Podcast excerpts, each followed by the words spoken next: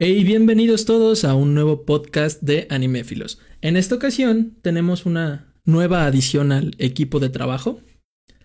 Eh, la loca de los gatos, aquí está. Eh, ¿Cómo se encuentra el día de hoy? Hola, mucho gusto. Yo soy la loca de los gatos o la morra que puede shipear lo que sea que se mueva. Y muchas gracias por invitarme a tu podcast. Estoy muy bien. Muchas gracias a ti por venir. Pensábamos que estabas durmiendo, de hecho.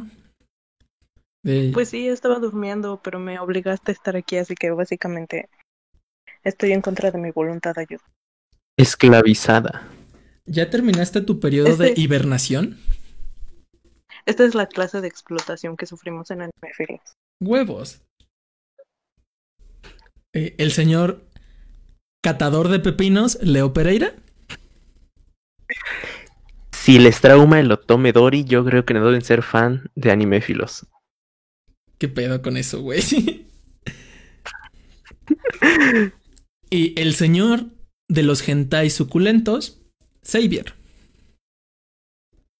Más que suculentos, yo diría que son perturbadores algunos de los que yo veo, güey. Pero bueno, puedes llamar como quieras, ¿eh? Eh, bueno, pues es que, Igual los voy a compartir. o sea, Igual los o sea, igual voy a decir, güey. las recomendaciones que das, güey, en la página son como bien light. Así que pues no está pues tan... no me dejas las otras. El, el próximo sábado, güey, te dejo que, que des la recomendación que quieras. La que tú quieras, güey. Ya pueden ver que aparte de explotación, también nos reprimen en expresión. Pues, güey, no Sí, mames, la, li- no la libertad de expresión se creó para los que tienen poder, güey. No cualquiera puede tener libertad de expresión. Y aquí como el único administrador eres tú, pues Uraraca feminista, no me canceles. Eh, el día de hoy hablaremos Pero po- dice el que no tiene los huevos de etiquetarla, pero bueno. El día de hoy hablaremos acerca de los animes que estamos viendo, cómo se va desempeñando esta temporada de invierno 2021. Eh, todavía quiero decir otoño 2020, güey, como que todavía no cierro ese ciclo en mi vida. Era, era muy buena, fue muy buena temporada. Eh, señor Leo, a ver, usted díganos qué animes está siguiendo, qué le parecieron los capítulos de esta semana. Pues de las quintillizas puedo comenzar, que como ya saben es de mis favoritos. Eh, no me gusta el trabajo que están haciendo, sin embargo prometieron un final eh, nuevo, un final diferente al del manga, espero y suceda. Eh, Cells at Work, mm, bueno, va bien, de mi punto de vista va bien. Y el, ¿cómo se llama este anime? Siempre se me olvida el nombre, el del... El de la mazmorra, más que suculento, ¿no? Siento que es un buen, un buen anime, que algo relajante y que pues me gusta de- matarme de risa con el eso. de esa entonces- madre que solo puedo entrar yo. Exactamente. Ah, no mames, sí está. Está muy cagado. Y, y obviamente, pues no falta el este anime sin censura que, que está causando también mucha, mucha controversia. Entonces, la verdad, yo estoy disfrutando mucho esta temporada. La verdad, no es algo que me cause mucho hype como las temporadas pasadas, el Kanuyo, Karishima, Susaki, pero pues voy bien, voy bien, me, me está entreteniendo. Eh, tocas un punto bien interesante de yo creo que esta temporada en comparación de las anteriores está teniendo animes muy top. O sea, yo creo que descartando el trabajo de Shingeki no Kyojin que pues es más que destacable de yo creo que cualquier persona que se queje de Shingeki no Kyojin es porque no le gusta la obra. Eh, además de Shingeki no Kyojin, los capítulos de otras series están siendo muy buenos. Yo creo que hay al menos cinco animes que pueden estar peleando por el mejor anime de la temporada. De ya estaré hablando yo un poquito más de cuáles son los que me parecen mejor. Eh, señor Xavier, si usted quisiera continuar, ¿qué animes está viendo? Ya sea de la temporada o no sea de la temporada, o los doujinshis bien puercotes que lee. eh, ilumínenos. Sí, bueno, ya lo habíamos dicho en otros podcasts los que estábamos viendo, pero pues, para no verlos todos, porque me da hueva. Ya los más destacados, los con los que ya siento mi semana completa, son Higurashi, Shingeki no Kyojin, Black Clover, lo de Celsa Squad, que pues, por cierto en la semana hubo dos episodios bien chingones, el Code Black, el de Tatoeva Last Dungeon, y creo que ya sean los más destacados. Ay, no, no, Millori, el anime de los domingos, güey, para purificar mi alma, güey, porque si no, estaría muy cabrón. güey. Exactamente. Eh, Oye, Sevier, antes de que continuemos, eh, eh, habíamos dicho que esperábamos algo de X-Arm. ¿Qué opinas eh, de los capítulos que ya tenemos? ay, no mames, güey. No, no sé, no lo veo, güey, eso no me gustó. Es que no mames. X-Arm, X-Arm sí es. Está peor animado que Nanatsu y eso está cabrón, güey. No creí que algo pudiera ganarle en peor animación a Nanatsu, en serio. Eh, yo sí. Pero no mames, sí está. Es que X-Arm era una historia que podía ser buena. O sea, en su obra original no es para nada mala. Su historia creo que tendría potencial. Pero Crunchyroll sí, sí se mamó. De Crunchyroll Originals ha hecho. No sé, güey. mu- muchas porquerías. De, por ejemplo, en la temporada de verano, a mí me gustó Giviat. No sé a los demás, güey. No, me interesa. Eh, a, mí me, a mí me gustó Giviat. Giviat está mal animado, está mal hecho. Está hecho con las patas. Pero la historia, el que te ponían a personajes de la era Edo, estaba interesante. En la temporada de otoño sacaron animes muy buenos. Por ejemplo, Tonikaku Kawaii, que era de los exclusivos de Crunchyroll. Es un anime muy bonito, o sea, es un anime que nos purificaba el alma a todos, que cualquiera podía ver y cualquiera le podía gustar, güey. Después tenía Jujutsu Kaisen, que es una superproducción. De. O sea, Jujutsu Kaisen es el único. Y en la encuesta se vio que hicimos en las historias de la página. eh, la gente cree que Jujutsu Kaisen le puede competir a Shingeki no Kyojin. Y yo estoy seguro que sí. De la animación es espectacular. De hecho, me atrevería a decir que la animación de Jujutsu Kaisen es mejor que la de Shingeki no Kyojin. Bastante mejor, de hecho. Y- Pero por desgracia en popularidad no creo, ¿eh? Yo creo que No Shingeki mames, se lo va a llevar por popularidad. No, Jujutsu Kaisen por popularidad es, es muy cabrón. Es de los. Por, por lo menos top 5. El Shingeki no Kyojin es el top. Que creo que nadie se lo va a quitar. Pero Jujutsu Kaisen también está ahí, ahí. Nos dieron Noblesse. Que Noblesse, sin ser un anime increíble, fue una buena adaptación de un manga que se basaba en el misterio. E- Estuvo bueno Noblesse, no fue la, la gran cosa, pero nos entregó un producto respetable, sin tener una animación increíble. De hecho, su animación es muy medianita. Pero ahora lo que hicieron con X-Arm sí es. Sí es una cosa muy mala, es una porquería, sí. De, de los capítulos ¿Sabe? que vio usted, señor Xavier, ¿cuál fue el que más le gustó en esta, en esta ocasión, en esta semana? De esta semana, Sí. Pues yo diría que el de Higurashi. Eh, Se ¿por apenas qué? lo vio y estuvo bien cabrón, bien fuerte. Sí, eh, yo creo que Higurashi, muchos dicen de Kaifuku, que sí, Kaifuku tiene escenas muy explícitas, Es que es un tema aparte, güey, por la por eso nada más. eh. pero Higurashi, pero si hablamos de lo explícito, Higurashi lo fue más, y más que tampoco tuvo censura. Estos capítulos de Higurashi no están teniendo censura y están mostrando cosas muy, muy cabronas. O sea, mostrar a partida a la mitad es algo muy cabrón. De, de- literalmente es algo que no debería de salir así al aire como se plantea, que a nadie le gusta la censura, pero en los programas de televisión no, nunca había visto que algo pasara de ese estilo. No sé si opines algo diferente. Sí. Bueno, sí, que yo recuerdo ni siquiera en la versión antigüita que ese tampoco se resguardaba nada, había pasado algo así. Sí, yo lo recuerdo que la, escena más, más fuerte, por así decirlo, fue la tortura de Shion, güey, cuando le, empiezan a lavar agujas en las uñas. Pero Sí. hasta ahí. no recuerdo una escena tan gráfica como la que pasaron hoy. güey. Sí, yo Y eso tampoco. que era- Tiempos antiguos. Sí, cuando la censura no era lo que es hoy. Eh, señorita adicta al yaoi, la loca de los gatos, ¿usted está viendo algún anime en esta temporada? ¿O algún anime en el que se esté poniendo al día?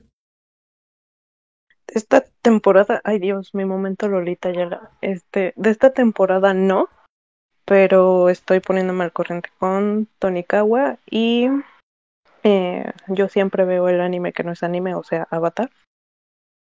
Pero estoy también viendo, más bien leyendo o poniéndome al día con Boku no Hero.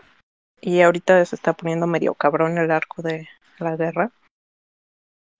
No sé si alguno de ustedes también lo está leyendo. Sí, yo sí.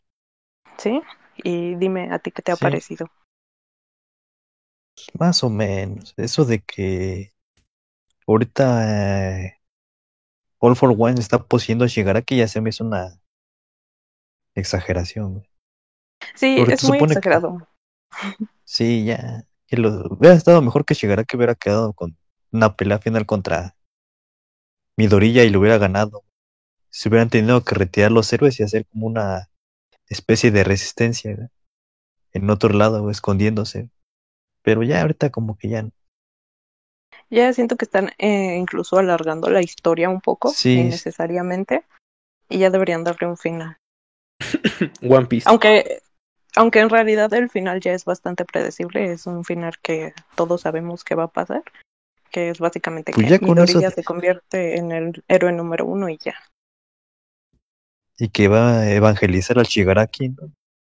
Ya Ah, con eso de que que declaró que le iba a salvar, ya como- con eso ya. Como Naruto le va a decir yo era como tú, y así, con esa. ¿Quieren Y- monólogo? Y y de- ya. Le va a decir, ¿quieren Y ya monólogo? después de estar viendo Boku no Hero Academia y ponerme al día con el manga, también estoy viendo uno muy bueno que no creo que lo quieran ver, pero de todas formas les paso el nombre. Se llama el La vida me hizo tu primo, pero el norte me hizo tu esposo. ¿Qué Es un doujin de una chica mexicana y está muy bueno porque hay muchos como palabras que utilizamos aquí en México. Está muy bonito el, el doujin en general, así que si tienen tiempo y si no son de masculinidad frágil pueden leerlo. Yo sí Masculinidad frágil, güey. Los primeros capítulos están dibujados eh, como con las patas, pero es porque la artista no tenía una tableta, lo dibujaba todo con su dedo en un en su teléfono y aún así está muy bien hecho. Y ya después conforme van pasando los capítulos se ponen pues más bueno y la ajá, Así los dibujos empiezan a mejorar. Este güey. Mm, Tan bueno como las patas del jefazo. Uy. Eso sí me interesa. Después ya- de. Después de este. eh, no sé cómo decirlo, esta montaña de datos innecesarios. Eh, continuamos con el tema de para mí los mejores capítulos de esta semana. Fue el de Kaifuku. El de Kaifuku. Eh, a mí, eh, la verdad es que entiendo por qué lo prohibieron en. En Alemania. En Alemania, ¿no? Sí, eh, Kaifuku sí está, sí está muy fuerte. O sea, no, no entiendo por qué fue que decidieron animarlo. Eh, de de hecho, creo que no ha generado tanta polémica como, como se especulaba. Creo que ha sido más los creadores de contenido que hemos hecho mucho mame de, de esto. Pero pues, no sé, yo creo que la nalgas de toro hizo más polémica y no. Ni siquiera se ha estrenado su anime. Nada más estrenó un teaser. Eh, ¿Ustedes qué opinan de la Usaki-chan 2.0? Señor Xavier. ¿Qué te puedo decir? Yo siento que ya se como, ya se, eh, se ofenden por todo, tiran hate a todo, entonces, sinceramente ya nada me sorprende. Eh, ¿Usted, señor Xavier, qué opina de esto? ¿De qué? De la polémica que hizo con Nagatoro-san. Ah, tuvo polémica. Bueno, no sé, yo tenía mucho tiempo de que empecé a leer el manga. antes de que ni anunciaran, pues, ya estaba al corriente, así que pues no se me hace tan raro. Pero pues ya ves que a la gente le gusta quejarse de todo. Pues es que yo no entiendo por qué se quejan si. O sea, de Usaki-chan se quejaban porque su trama era Por el irreal. diseño. Sí, por el diseño. Y de Nagatoro, que pues no tiene nada de Usaki-chan, o sea, solo la actitud. También se hizo un desmadre en Twitter que. O sea, no sé. eh, hay muchos personajes con, actu- con actitud castrosa y de eso va el anime. De cómo es que ella es que empieza a estar chingui chingue a su senpai. Eh, es Por- algo- pero Nagatoro es más castrosa. ¿eh? Pero también, de hecho, de hecho, yo creo que es una razón por las que empezamos muchos a ver anime, ¿no? Porque cualquier situación eh, le dan una trama, le dan un desarrollo. Yo creo que eso es como que lo más eh, entretenido de esta industria, ¿no? Que cualquier tontería puede ser un desarrollo. Entonces, no entiendo cómo hay personas que no, no, no captan eso todavía, que simplemente es entretenimiento, no es polémica ni otra cosa. Sí, y creo que. No sé. Es que si no te gusta algo, simplemente no lo ves. De todo. Toda obra tiene su público, tiene su sector. De, por ejemplo, ¿no? Creo que ninguno de nosotros ve programas para bebés. Porque pues simplemente no es para ti. Y nadie se va a quejar de un pinche programa para un bebé. Peppa Pig está bueno. Yo veía El más los Teletubbies, estaba güey. bueno. Yo veía más los Teletubbies. Los Power Rangers. Ah, pero los Power Rangers son como para gente de nuestra edad, güey. No, yo creo que también, esos nunca pasan de moda. Eso sí es algo que hay que decir, los Teletubbies jamás pasarán de moda. Pues no sé, ¿eh? Eh, yo creo que los Teletubbies tuvieron antes un, un antes y un después. Eh, creo que después de que ya no los pasaban a las 12 de la noche en Discovery Kids, ya dejaron de ser tendencia, ya después pasaban a las 6 de la mañana y pues ya cualquier persona los podía ver, ya no era especial. De no mames, ya retomemos el tema. Otro, otro de los capítulos que a mí me generó mucho ruido esta semana y generó muchísimo ruido en las redes sociales fue el de Shingeki no Kyojin. Y quiero saber la opinión de cada uno de ustedes. Eh, voy a expresar la mía en este momento. De, creo que el capítulo fue bastante bueno. IMDB lo valoró con 9.9 de nuevo y desplazó a Declaración de Guerra como el capítulo número 17 en la lista de los mejores capítulos. Eh, no sé si sea merecedor de tanto tanta calificación. Se me hizo un capítulo muy bueno. De esta cuarta temporada ha estado plagada de muchísimos capítulos muy buenos. Ha estado plagada de desarrollo de personajes. Ha estado plagada de un, una ampliación del mundo que no habíamos visto antes. En la tercera temporada, al final, quisieron darnos a entender todo lo que estaba ocurriendo. Pero en esta cuarta temporada estamos viendo los frutos que nos dio seguir toda la serie. De yo creo que los diseños originales de Mapa, que son los diseños del manga, yo creo que el único que sí no podría cuadrar y sí sería un poquito más conservador en, en cuestión de que no me gustó sería el de Floch. A mí el diseño de Floch no me gustó para nada. Pero el diseño de mi casa, el diseño del titán martillo de guerra, que... Mira, el CGI que utiliza Mapa es tan bueno que cuando tú tomas una captura de pantalla, no se nota que es CGI. Si tú ves la animación, sí se nota. ¿Por qué? Porque los movimientos se ven un poco más lentos, porque los movimientos se ven un poco más torpes, no tan fluidos. Pero si tomas una captura, no se nota que es CGI. ¿Por qué? Porque está bien hecho, porque se nota que contrataron a una empresa que se dedica a hacer ese tipo de cosas.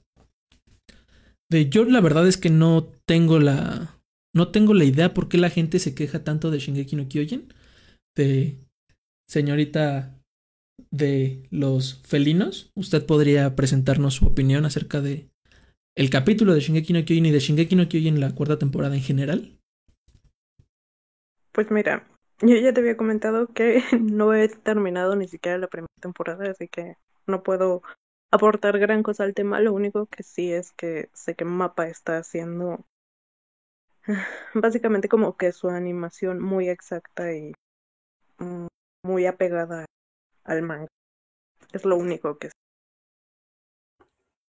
Eh, señor Leo Pereira, ¿usted quisiera agregar? Ah, mira, yo quiero tocar también un tema que de, de este mismo de Shingeki que no se ha tomado tanto en cuenta. Eh, el audio eh, también ha sido muy bueno. De hecho, si lo podemos comparar, eh, no, recuerdo si fue Evangelion, el último que tuvo un audio de, de seis líneas, y la verdad es que fue muy bueno. Aquellos que vemos anime eh, con audífonos, pues podemos apreciar también esta calidad. O sea, eh, Mapa no solo nos está dando eh, una buena animación, sino también nos está dando una buena calidad de audio, los estudios con los que están trabajando. Y aparte, eh, como ya lo dijeron, están esforzándose casi al máximo para tratar de hacerlo tal cual es el manga. Yo creo que ese es un punto muy bueno y que los va a favorecer en cuanto al, al anime del año porque muchos se están dejando eh, de basar en los mangas, quieren hacer algo original y los lleva a la ruina, porque muchos fans, bueno, al menos los que leemos los mangas, nos gusta ver eh, e- esa originalidad del manga plasmada en una animación, y yo creo que Mappa lo está consiguiendo a la perfección con esos personajes. Eh, sí, ahorita comentaré acerca de un anime que se desvió un poquito de lo que ha ocurrido en el manga. Eh, señor Xavier, ¿usted quisiera agregar algo de Shingeki no Kyojin? Mm, pues no, también me pareció un capítulo bueno en, en cuanto a diseños de los titanes, por ejemplo, el de el martillo de guerra sí se me hizo un poquito raro, en la parte de la, de la cara, güey, lo vi un- extraño, güey. Y una cosa de lo de la música que comentaba el señor Leo, es que vi que mucha gente en Twitter también se quejaba de eso, güey, que no le gustó, güey, la música que pusieron en el episodio, güey. No entiendo por qué, güey. A mí el OST, el OST me gustó mucho. de- siempre Sí, pero mucha gente se quejaba, güey. Sí, de- tampoco entiendo esa parte. Porque el audio de Shingeki no Kyojin es bastante bueno. O sea, la banda sonora que, te, que te aparece cuando están los momentos de guerra, o sea, sí te hace involucrarte en eso. De hecho, yo creo que su capítulo número uno, que es donde salen todos peleando en el ejército y nos presentan a Gaby y a Falco. eh, ese capítulo para mí es de los que tiene mejor banda sonora de todos. De todos Shingeki no Kyojin, ¿eh? De, incluyendo primera, segunda y tercera temporada, para mí ese primer capítulo de la cuarta es de lo mejor que se puede escuchar en OST. De no sé tan bien por qué se estén quejando. pues, que ya la gente se queja de todo. Y otra, cosa también interesante es la, la escena final, cuando Poco se da cuenta todo lo que le viene encima de la Legión de Reconocimiento y cómo dice que no puede creer que simples humanos se atrevan a enfrentarse a un titán. Ah, no mames, la escena de Levi, güey. Donde entra Levi. E- Esa, es- esa- ese momento para mí fue cumbre, güey. Que ya está a punto este poco de. Pues de comerse a Eren. Y sale Levi para salvar el día como siempre. Estuvo, estuvo cabrón. El, el capítulo me gustó mucho. Para concluir esta. Este pequeño. Sección ya de, el podcast que corresponde a Shingeki no Kyojin. De- y ahora me gustaría abordar un anime que se. De lo que decía el señor Leo, un anime que se apartó del manga. Eh, The Promised Neverland, el capítulo de hoy, de que salió el día de hoy, toca temas, o mejor dicho, adelantó cosas que en el manga pasan bastante después. O sea, yo creo que faltaba uno o dos capítulos para que ocurriera lo que ocurre al final de este capítulo, que es la llamada con William Minerva. Y falta un personaje, o sea, hay un personaje que no apareció y es bastante importante en la historia. De hecho, él es el...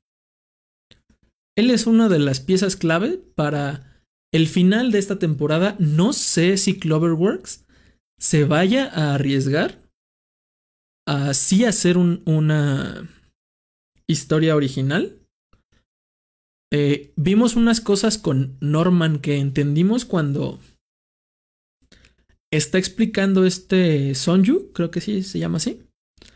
Este Sonju a Emma cómo cazar y cómo ofrecer el alma de, lo, de las criaturas a las que cazan a los dioses con las estas florecitas que se teñen de rojo.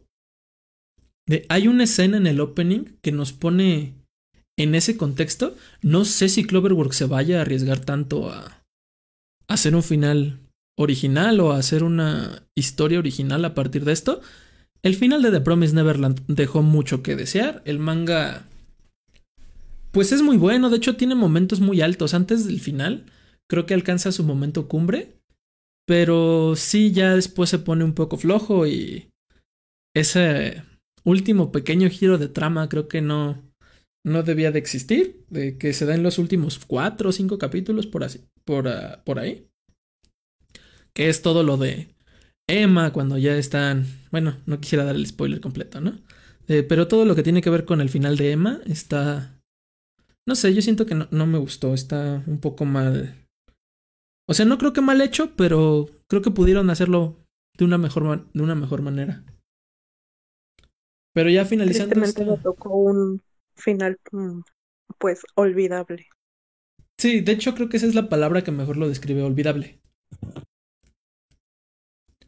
Eh, ya cerrando con esta primera sección de los capítulos que vimos en esta semana, pasamos al tema central del podcast, que es ¿qué obras merecen una adaptación o un reboot?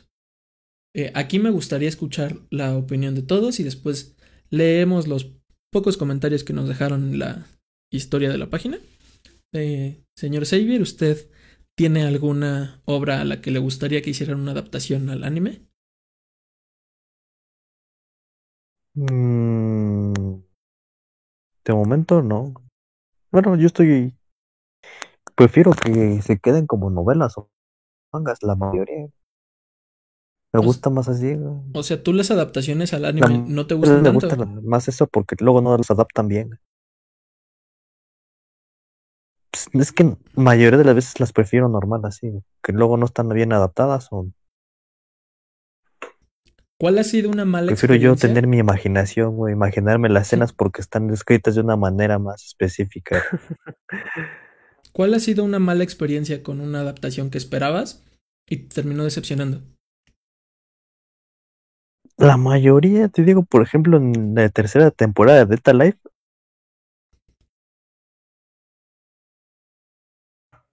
De repente se dejó de escuchar ese güey. Sí, el señor Xavier creo que se le perdió su conexión. Bueno, pues esperemos. Problemas no, sí. Ah, decías que la tercera temporada de Data Live. Yo lo escucho a ustedes. Sí, ya te escuchamos. Ah, sí, digo, la tercera temporada de Data Life se apresuró mucho, y el último episodio que adaptó un volumen completo y se aceptaron muchas cosas. Y eso estuvo muy mal, porque daban paso a una continuación. O sea, al final de ese episodio tenía que conectar directamente con el siguiente tomo, que, eh, que añadió un nuevo personaje. Y pues se lo, se lo comieron completo, ¿no? Eh, señorita de los felinos, ¿a usted qué obra le gustaría que hubiera una adaptación? Eh, me gustaría mucho que adaptaran al anime un manga llamado Belleza Sádica. Eh, no tiene pierde, o sea. Eh, sí, el nombre se escucha medio raro, pero insisto, no tiene pierde. Ese no es yaoi, ahora que me acuerdo. No, no es yaoi, porque sí, no, hay relación. Me suena el nombre. Chico, pero la historia va de una chica que se llama Donna, que es básicamente sí, ya lo conozco. una sádica pues ajá, que se busca su sumiso y todo, y la trama gira en torno a eso, no, no hay pierde, no te puedes perder, no pueden hacerle una mala adaptación porque la historia es muy sencilla, es muy digerible, y el final está realmente bien, o sea, eh, fue un final que no me esperaba que terminara en ese momento, y sí fue medio... Eh, pues fue inesperado. y... ¿Mande? en cuanto a mangas, hay un, bueno, manguas hay un chingo que están muy buenos, muy tienen buena historia. Pero son Ajá, y- cortos. Y no es tanto que bu- tenga buena historia, sino que sería interesante verlo animado. E insisto, no tiene pierde, no hay forma de hacer mm, mal una adaptación de ese manga. Eh, y considero que obras que merecen tener continuación es Watashi ga Moe te Dousunda, porque igual es súper cortito, sería como una segunda temporada y a lo mejor una película donde te expliquen al final. Y, eh, ¿cómo se llama? Dio, Dokyusei, que actualmente tiene una película, pero lo podrían desarrollar fácilmente a un anime de 12 o 24 capítulos y sería un anime muy bonito. Dio, es muy bonito en general. Más o menos de qué va. Eh, es, ese sí es ya hoy. Eh, trata la historia de dos chicos. Uno es un, un cantante, no, me parece que es el baterista de una banda y el otro es un chico como que súper conservador. Y la trama gira en torno a desarrollar su historia de ellos dos. Pero no hay como momentos feos, sino que simplemente es bonito. Es como Tonikawa, pero de dos chicos. Eh, señor Leo, ¿o usted, ¿qué obra, ya sea novela ligera, manga, eh, novela visual, le gustaría ver en una adaptación al anime? Eh, pues mira, va a sonar eh, medio raro, así como soy, pero me gustaría ver el roster fighter. La verdad es que me gustaría ver ese gallo animado. Y, Sí, concuerdo. y, y en continuación, sinceramente, me encantaría ver el We Never Learn animado, completo. El- mm, si es posible que hagan todas las rutas, pero me gustaría verlo animado. Realmente quiero ver esa ruta de Mafuyu. Me gustaría verla animada. Sé que la van a regar, tal como hicieron como la primera y segunda temporada, pero pues valdría la pena verlo, ¿saben? Ver, ver ese team Mafuyu ganador o ver ese team eh, eh, Uruka. Bueno, ya vimos a Uruka, Ogata y Fumino. Eh, Fumino, sinceramente, también estaría muy tierno. Eh, no sé, yo creo que tenemos demasiadas comedias románticas como para que animaran también We Never Learn. No sé qué estudio tenía We Never Learn. Eh, creo que era A1. No estoy muy seguro. Mm, si no mal recuerdo, creo que sí. Eh, Sabes, yo, en- yo en lo general lo que más leo y lo que más veo, las comedias románticas. Entonces, eh, es muy raro que vea otro género. Eh, no sé, es que adaptar todas las rutas es algo muy difícil, ¿no? De... Tendrías que abarcar ya sea muchos capítulos de... Pues no diría de relleno, pero retomar muchas cosas que se vieron en capítulos similares y pues siento que eso es como un pequeño problema. Pero pues igual sí estaría bien ver todas las rutas de We Learn, no sé. O sabes que hicieran algo como lo que hicieron con el Orezuki, no sé, sacar, sacar algo. Ay, no decir, mames, el eh, final de Orezuki fue una mierda. Pero seamos honestos, la verdad es que estuvo muy gracioso. O sea, ¿cuándo nos íbamos a esperar un tú para el lunes, tú para el martes y como tú me gustas más, pues tú dos días? Cuando yo no esperaba eso, sinceramente, yo, yo no lo esperaba. Entonces, eh, también me gustaría ver algo así con el We Never Learn. O sea, quiero ver una, una, un final. No, no quiero que me dejen con un final abierto como lo hicieron con Uruka. Entonces, Pues no sé, yo en mi en mis opiniones eh, yo van a ser puros mangas que son hiatus, que ahorita mismo están en hiatus. Eh, yo creo que debería de haber un reboot bien hecho de Berserk, un reboot bien hecho de la Golden Age, que para mí la Golden Age es el mejor arco que se ha escrito en en cuestión de de algún, alguna serie de manga anime. Eh, es algo. Es indescriptible. Lo que tú, lo que tú lees en Berserk es algo que, probablemente nunca vas a volver a. Vas a volver a leer. Otro que me gustaría mucho. De, de hecho, yo para. Bueno, de hecho, yo tendría a Berserk. Me gustaría que lo animara mucho. Eh, Cloverworks, porque la animación de Cloverworks se me hace una animación que no es espectacular, pero cumple muy bien. De no sé si conocen muchas obras de Cloverworks. De The Promise Neverland es una de ellas. Y la animación de The Promise Neverland para mí es de las más fluidas de todas. Para mí es de las que más se apegan a los diseños del manga. Y yo creo que Cloverworks haría un trabajo fantástico.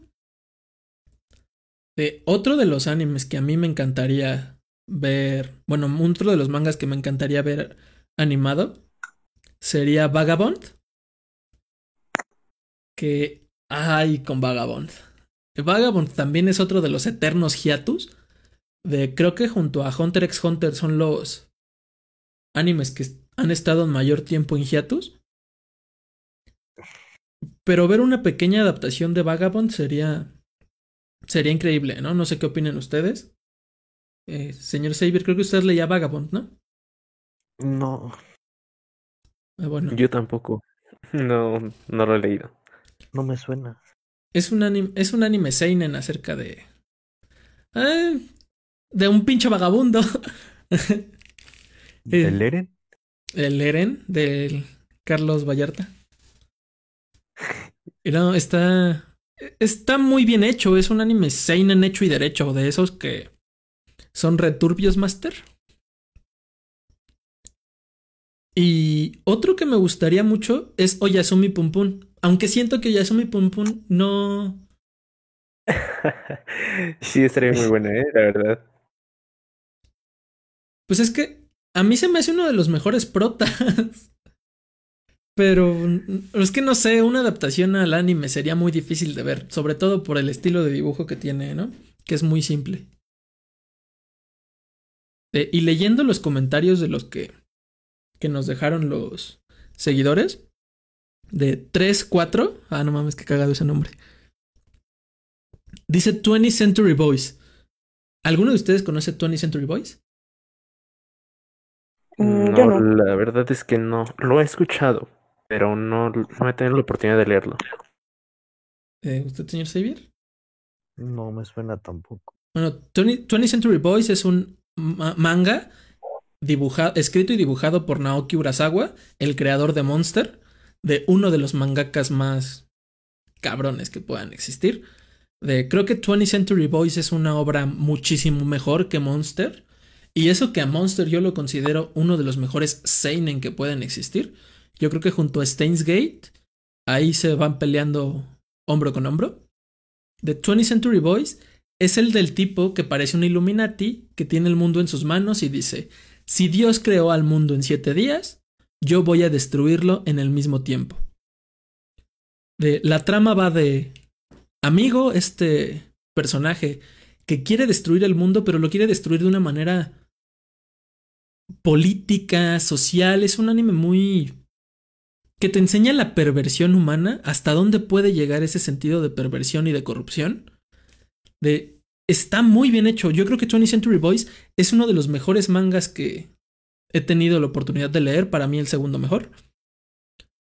Eh, y yo creo que ver una adaptación al anime sería algo interesante. Su final es muy criticable, como todos los finales de Urasawa, que los finales de Urasawa suelen ser muy abiertos. El final de Monster a mí me decepcionó un poco. El final de 20 Century Boys también me decepcionó un poco. Pero yo creo que sí merece. merecería una adaptación. Más que creo que tiene mucha oportunidad porque ahora se confirmó la adaptación de Shumatsu no Valkyrie y de Chainsaw Man, que son otros dos animes que también abarcan temas más fuertes, que si bien Chainsaw Man es un anime shonen, de Shumatsu no Valkyrie no, es un anime seinen que toca temas también muy fuertes, eh, que prácticamente son dioses peleando contra humanos, está muy chungón. Eh, otro que nos dice Giovanni Nava, su casa. ¿Mi casa? Mi casa. Eh, no, la verdad, es que, la verdad es que no sé a qué se refiere, güey. Yo creo que se refiere al del vato que tiene como. que se llama su casa, que tiene como un uniforme de militar. No sé, o se referirá a Tonikaku Ahí Hay muchos personajes que se llaman su casa. No, no, no. Su casa creo que es el de el de Yugi, ¿no? Yugi su casa. Ay, ¿cómo se llama? Sí. Y no. Es que hay mucho su casa, güey. Sí, la verdad es que no, no sé a cuál se refiere. Eh, otro que me pareció muy interesante fue el de Angelo Paul Salas. Spy X Family. Uf, la verdad Ah, es que sí, sí. ¿eh? De hecho, eh, bueno, yo he tenido la oportunidad de leerlo online. Apenas voy a poder eh, continuar con esto. Pero se me hace algo muy interesante, ¿sabes? Eh, me gusta mucho su ilustración porque siento que es una ilustración muy limpia. Eh, a comparación de, de otros, como hemos visto hay otros dibujos, eh, tal es el caso del Kimetsu no Yaiba. Kimetsu no Yaiba como que tiene una ilustración un tanto sucia, un tanto de boceto, y Spy X Family es más limpio y también tiene una, una historia que te atrapa y, y que le pueden dar continuidad. Sin embargo, yo creo que también se presta a, a que le cambien muchas cosas eh, al animarlo, ¿sabes? Yo creo que van a, van a meterle, o le- una de dos, o le meten relleno como siempre, algo inventado, o eh, van a omitir cosas muy importantes, pero sin duda sería algo muy, sería algo muy bueno verlo animado. Yo no he visto Spy X Family, no lo he leído de señor Xavier. Usted sí. Tiene pocos capítulos, ¿eh? puedes aventártelo. Ahorita acabando el podcast. Pues sí, lo intentaré. Eh, lo que decía este, el señor Leo, es bien interesante, ¿no? Porque hay animes que parecen dibujados con las patas, que, o sea, que están dibujados de mala forma, ¿no? Que, no sé, eh, Kimetsu no Yaiba a mí tampoco me gusta, su manga está bastante feo, eh, muy, muy feo, de hecho. Otro de los mangas que quizás no es tan bueno, fue mejorando con el tiempo, fue el de Kano Yokareshimas. Los primeros capítulos sí se ven medio feos el diseño de personajes, pero Es que ahorita Después mejora eso, mucho. no sé si, no sé si sea real lo que, lo que comentaban, pero decían que creo que los primeros capítulos fueron hechos por un fan, ¿no? Algo así, es lo que estaba leyendo. No sea una teoría conspirativa o, o lo haya dicho este. Ah, Ay, yo también lo leí, que. Que es donde Mami y Kazuya salen, ¿no? Que este Kazuya... Sí, donde le dice virgen repugnante o algo así. Sí, creo que sí. Sí, también había leído ese Mami rumor. Creo que también había leído ese rumor. En contraste, hay unos animes que están muy bien dibujados. Por ejemplo, Doctor Stone, que Boichi está enfermo, está loco. Eh, cada capítulo te dibuja. Te dibuja un paisaje increíble. Eh, otro de los que a mí más me gusta y por eso me gustaría una adaptación digna al, nivel, ya lo mencioné, es Berserk. Berserk creo que nos regala cuadros que se quedarán en la historia de la industria. De... Recordemos, ¿no? Que su autor ganó un concurso de mangas cuando tenía 10 años y ya dibujaba de una manera increíble, ¿no? Esto nos habla de un talento natural eh, intrínseco que, que tiene, ¿no? Eh, pero Spy X Family, no sé, yo no lo conozco personalmente. Igual es. Podría ser una buena adaptación. Creo que por el nombre me voy acerca de. que son espías, ¿no? Es una historia como más de acción. Ah, pues, es comedia, güey. Eh, estaría bueno. Y Emanuel Dávila nos dice Komi-san. Eh, no conozco Komi-san. Ah. ¿No conoces a la diosa Komi? Creo que no. ¿Qué? ¿Cómo es posible? Eh, ¿Ustedes creen que merecería una adaptación? Sinceramente yo no había escuchado, ¿eh? El señor Xavier aquí es la inminencia, él es el que el que sabe todo acerca de los animes. Y mangas alguna a veces, güey. ¿De qué va Komi-san? Es también es comedia, pero para resumírtelo va de una persona chica, combi, que tiene problemas para comunicarse. Y el protagonista Tadano, o Tadagot, como le llaman algunos, más o menos va a intentar integrarla a la clase, porque el propósito de Comi es ser amigos. Y pues ya, una comedia. O sea, es Pero tipo está interesante. es tipo Bochi, la protagonista. Sí, solo que ella es más callada y hace unas expresiones bastante chistosas, güey, porque luego la dibujan sin boca. güey. no mames. Sí, te hace expresiones chistosas. güey. Pues sí, yo creo que estaría está como-. Todo lo que sea comedia como me gusta, güey. Comedia romántica quizás ya no tanto, pero Y todo lo tiene- que sea comedia está chido. Al principio no es tanto el romance, güey, pero cuando pasan al segundo año y llega otra estudiante, güey, una gal, yo quiero, pues ya se pone más un poco interesante. Se arma un triángulo amoroso. Y además sale un trapo que no se sabe si es hombre o mujer. Está ahí en la línea de medio. Este men. Es que, es que se, es que nadie sabe qué es. Por ejemplo, el protagonista lo trata de hombre, pero pues, dice que es mujer. De hecho, hay veces que se intenta meter al baño de viejas, ese güey lo detiene, güey, no mames. porque piensa que es hombre. Sí, Se nota muy es- cagado, güey. Es un anime que yo vería, güey. te digo, el manga sí está un poquito largo, ahorita tiene más de 200 episodios, Sí, sí está algo largo. pero está chistoso. Y para finalizar este, este podcast, vamos a hablar acerca de un anime que la gran mayoría hemos visto, que creo que la gran mayoría lo conoce. Si no lo has visto, por, lo debes de conocer. Es uno de los que está en la lista de animes por ver de todas las personas, por lo menos de todos los hombres, eh, hombres heterosexuales. Eh, High School DxD, güey. Eh, es un anime que polariza la, la- las opiniones, ¿no? Eh, a mí High School DxD no me gusta. Se me hace malísimo. Eh, pero malísimo, malísimo. Eh, High School of the Dead está bien hecho, güey. High School of the Dead está bien hecho, está bonito, tiene una historia increíble, tiene eh, tetas que desafían la física, tetas que desafían la física, güey. Pero High School DxD está mal hecho. Eh, Rías Gremory es un saco de cemento, güey. Eh, no sé qué opine usted, señor Xavier. Esta va a ser un poquito la, pero bueno, a ver, empecemos. En primer lugar, eso de que dices que High School DxD es malo, pues para algunos puede que sí, algunos puede que no. En mi opinión lo considero interesante.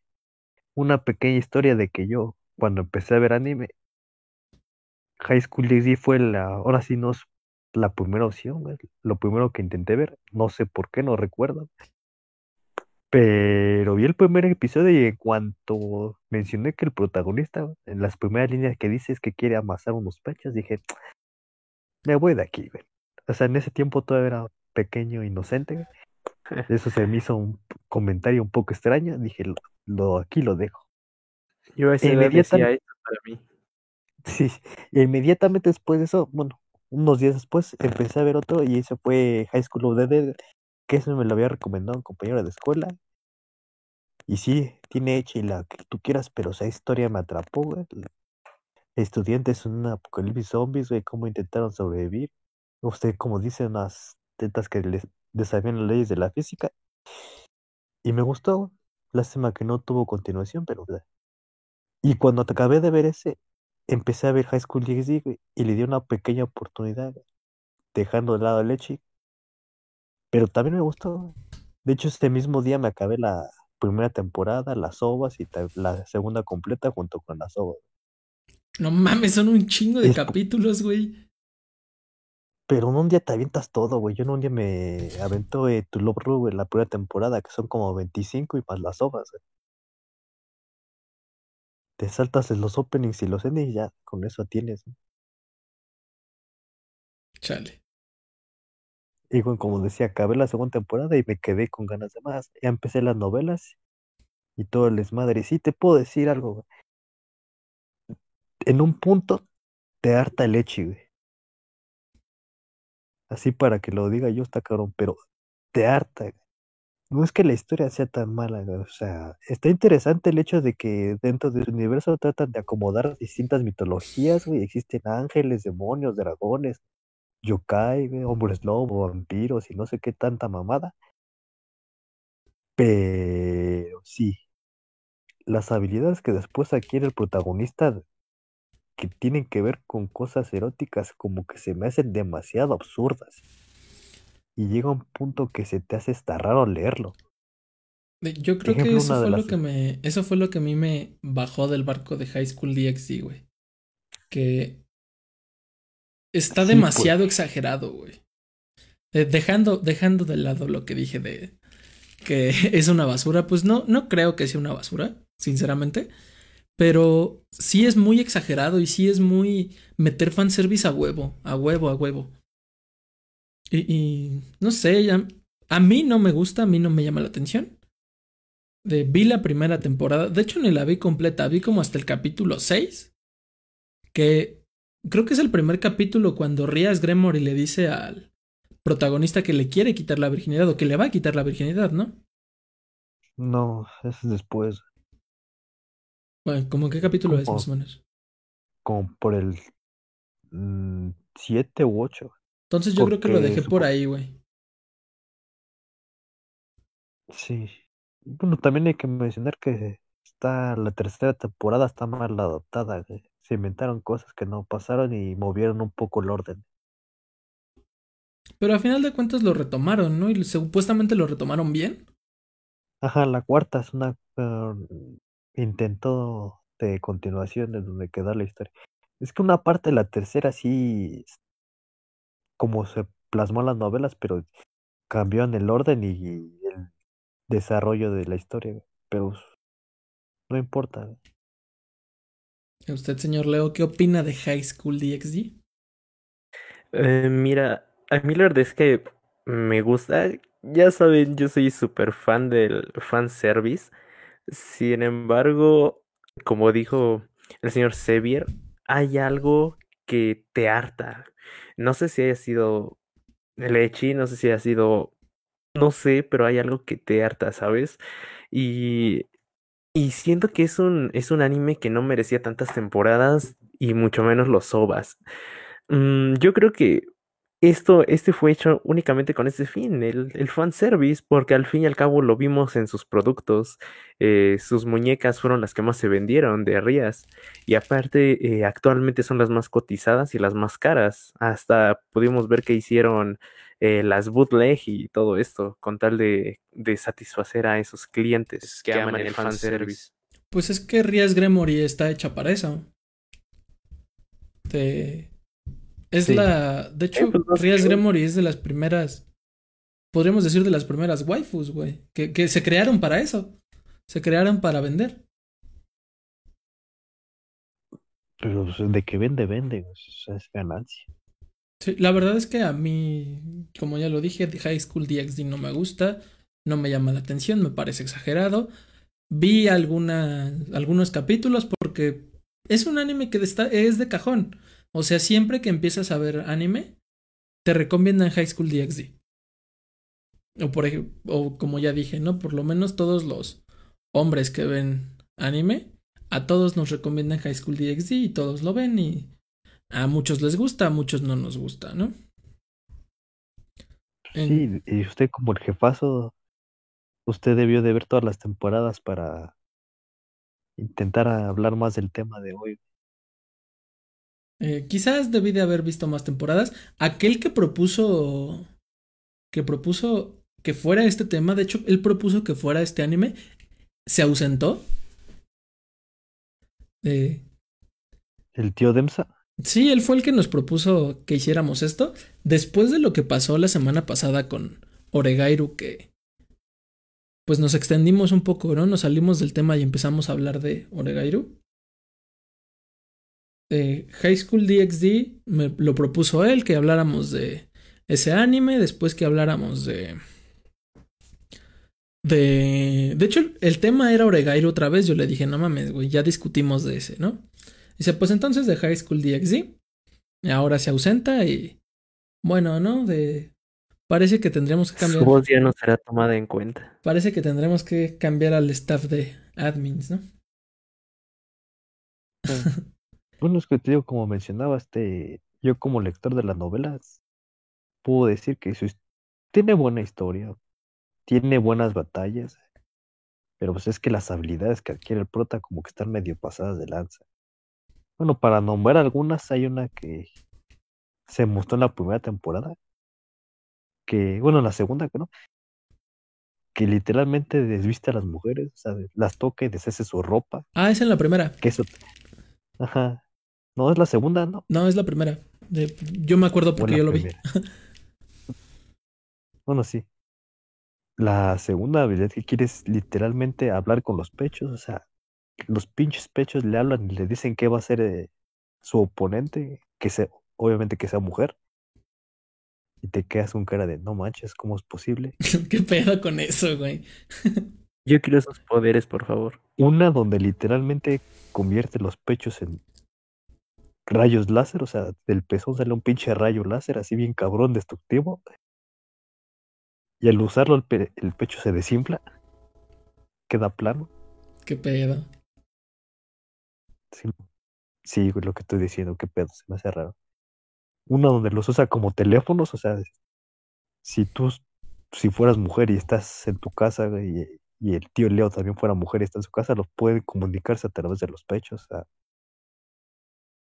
está, está raro. Está fuerte el Y es asunto. que Tendremos un que pu- intentarlo, ¿eh? que, que unos, no sé ustedes, güey, pueden usar otra cosa, como no tienen pechos, pueden usar otra cosa.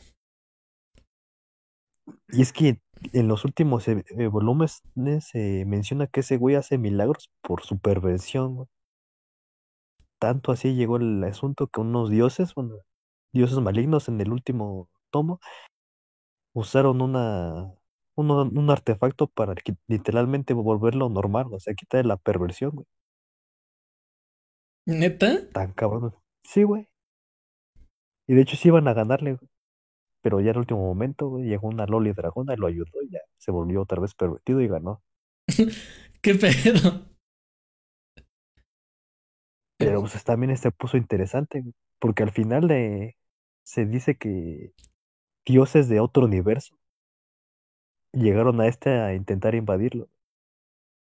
Y se chingaron a la criatura más poderosa dentro del universo del DXD, que es un pinche dragón bien grandísimo, bien mamalón. El dios de los sueños e ilusiones, y se lo, se lo chingaron bien fácil. O sea, ni siquiera describieron su batalla y nada, nada más te lo cuentan en el epílogo que el pinche dios que llegó lo decapitó y ya está ahí mamó, güey. ¿High School DxD ya terminó la novela? Mm, sí, tuvo 25 episodios, bueno, tomos, güey, pero la continuaron. Ahora la renombraron como Shin High School DxD. Ah, no mames. Eh, Pues Sí, es, sí, sí. es conclusión, ¿no? Y de ese van como cuatro, puede decirse. Pues sí, Shin es conclusión. Sí, pero depende de si el autor ve que pues, Stonks, pues lo puede alargar todo lo que quiera. Seguramente. y seguramente le va a dar Stonks, porque High School DxD es de lo más vendido. Creo que es de las novelas más vendidas en toda la historia, ¿no? Sí, güey, tiene tanta fama que incluso hay novelas, eh, puede decir que spin-off de otros personajes que aparecen. De- Bueno, que personajes que usted no conoce, güey, porque no ha visto. sí, bueno, que ni no- siquiera aparecen en las. No, ni siquiera aparecen en las novelas todavía. Bueno, en, la- en el anime, güey, ni en las cuatro temporadas. Va a salir una quinta temporada este año, ¿no? Sí, es una quinta, ¿no? No sé, creo que no. Sí, Sí, tengo entendido que no. güey. sí, yo tenía entendido que sí. Da- Hace no mucho la confirmaron. Eh, no sé si confirmaron que, que la estaban produciendo o si la estaba, si ya estaba lista para estrenarse este año. Creo que la estaban produciendo, pero sí está confirmada un nuevo proyecto de High School DxD. Mm, hay paja entonces. Hay paja, paja grupal. Espera que. Eh, bueno, ¿quieren agregar algo más a esto, eh, señor Leo Pereira?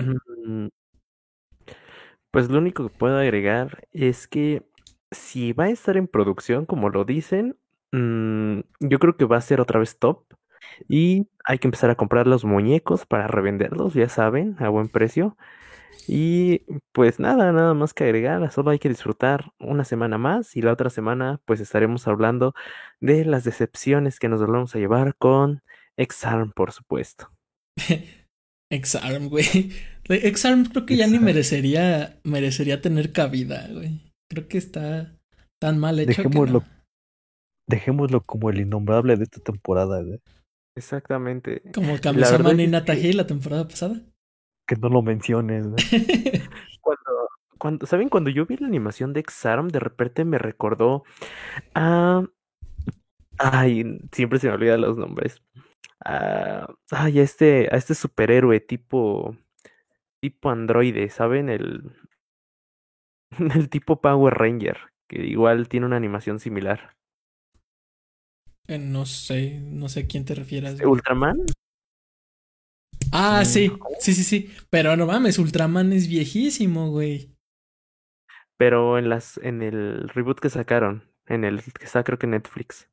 Ah, eh, yo me acuerdo de Ultraman, la serie que era live action, que es viejísimo.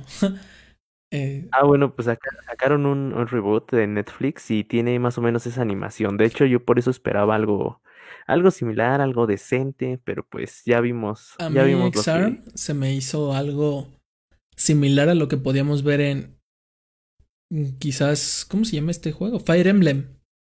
De hecho, se me hace muy Mm, pare- sí, sí, se me hace muy parecida la animación de X-Arm a Fire Emblem, siendo que la animación de X-Arm, de X-Arm se ve como de 3DS, quizás menos.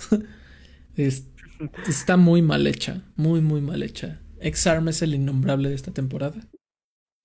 De sin duda. señorita de los... De Está los ahí. gatos. ¿Está dormido? Señorita de los gatos, ¿usted quisiera agregar algo? Eh, creo que ya se quedó dormida. Creo que la lo más hora seguro. de ir a mi... Aquí estoy, perdón. Este, tenía el micrófono desactivado. eh, ¿usted Sí, entre más algo? escuchaba sobre la trama de High School DxD, menos ganas me de verlo. Sí, siento que es una mamada. Dice, no hay hoy, entonces no. Bueno, Este, ya, no sé, simplemente es absurdo, patético de por sí la idea de los harems nunca me ha terminado de gustar. Y los Entonces, jardines inversos. Mm, Tampoco, se, se me hacen como que cosas sin chistes, así como de, como por qué se pelean todos por una misma persona cuando podrían estar entre ustedes. No lo entiendo, pero ¿Qué? ¿Qué? sigue sucediendo. Excelente. Sigue sucediendo, así que, pues, si existen es porque la gente los ve y si High School DxD tiene la fama que tiene es porque, eh, pues, hay muchas personas muy solas en el mundo.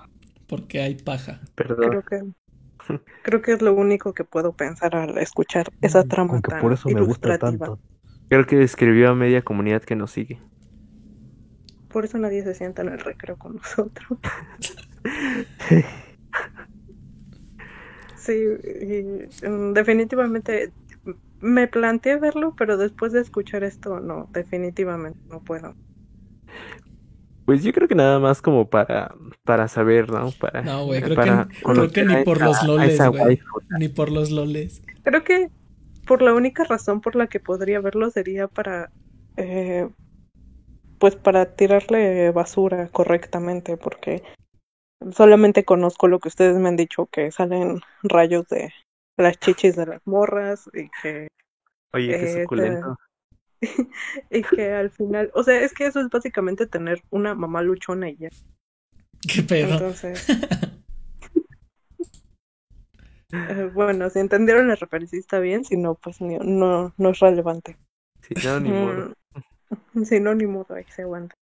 Ella no, la única razón por la que vería ese anime sería como para tirarte basura como debe de ser. Con argumentos buenos y no solamente porque su historia me desagrada. ¿Quién sabe?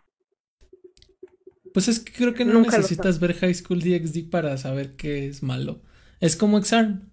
No debes de verlo completo para saber que es Mm. malo.